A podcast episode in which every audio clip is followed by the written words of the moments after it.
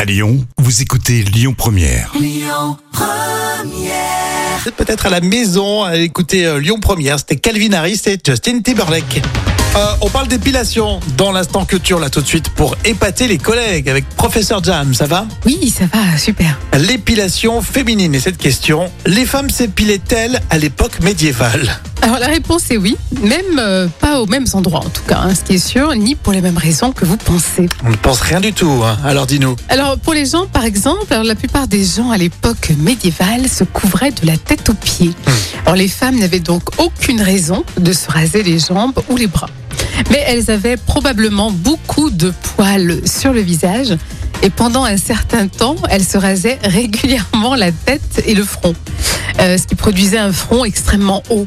Et sur le front nu, euh, ils appliquaient parfois aussi du maquillage. Alors Ah, par contre, attention, les prostituées allaient parfois beaucoup plus loin puisque elles, elles se rasaient la, la vulve. hein. D'accord, mais sinon la coutume c'était uniquement le visage, c'est ça hein Ce qui étaient les parties visibles. hein. D'accord, ouais, ouais. Et toutes les parties qui sentent euh, mauvais, non Et je pense que c'est pour ça que oui, à mon avis, au niveau d'hygiène, on le sait, en- au Moyen Âge, hein, l'hygiène, c'était pas au top. hein. Ah, Bon, c'est vrai que je m'étais jamais posé la question, mais maintenant, je sais que les femmes médiévales euh, étaient euh, moins coquettes que maintenant, c'est Oui, ça et puis il n'y avait pas de déodorant à l'époque. Bon, je te pose pas de questions perso, Jam, hein, sinon Euh, non. j'aurais un procès. Moi, tout va très bien.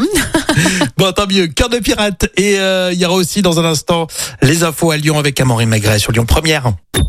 Écoutez votre radio Lyon Première en direct sur l'application Lyon Première, lyonpremière.fr et bien sûr à Lyon sur 90.2 FM et en DAB+.